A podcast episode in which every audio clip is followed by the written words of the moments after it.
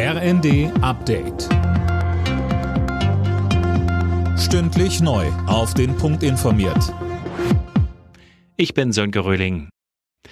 In vier russisch kontrollierten Regionen in der Ukraine haben Pseudoreferenten über den Beitritt zu Russland begonnen. Die laufen bis Dienstag und eigentlich stehen die Ergebnisse schon fest, Holger Dilk. Genau, die Abstimmungen werden nämlich von den pro-russischen Behörden abgehalten. Moskau will sich die Gebiete einverleiben, um sich dann bei Angriffen aufs Selbstverteidigungsrecht zu berufen.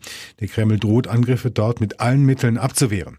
International ist die Empörung groß. Der Westen wird die Scheinreferenten niemals akzeptieren, so etwa Kanzler Scholz. Und US-Außenminister Blinken sagt, wir können und werden nicht zulassen, dass Putin damit durchkommt. US-Präsident Biden hat Russland mit harten Sanktionen gedroht, sollte Moskau nach den Referenten die russisch kontrollierten Gebiete in der Ukraine annektieren. Diese Referenten seien eine Farce, ein Vorwand für den Versuch, Teile der Ukraine gewaltsam zu annektieren, so Biden. Das wäre eine eklatante Verletzung des Völkerrechts. Die Bundesländer gehen davon aus, dass im öffentlichen Nahverkehr in den nächsten acht Jahren 30 Milliarden Euro fehlen. Das schreibt die Süddeutsche.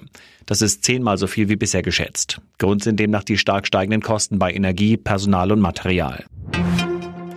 Zwei Monate vor der Fußball-WM in Katar hat die deutsche Nationalmannschaft die erste Niederlage unter Trainer Hansi Flick kassiert.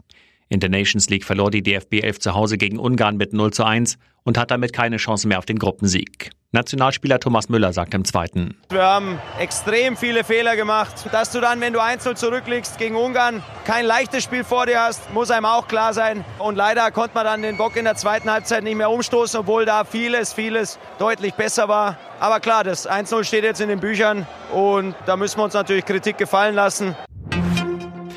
Roger Federer zum letzten Mal als Profi den Tennisschläger geschwungen. Beim Lever Cup unterlag er an der Seite seines langjährigen Rivalen Rafael Nadal, dem US-Doppel Sock TFO. Trotz der Niederlage sagte der 20-fache Grand Slam-Sieger, er sei nicht traurig, sondern dankbar für eine großartige Karriere. Alle Nachrichten auf rnd.de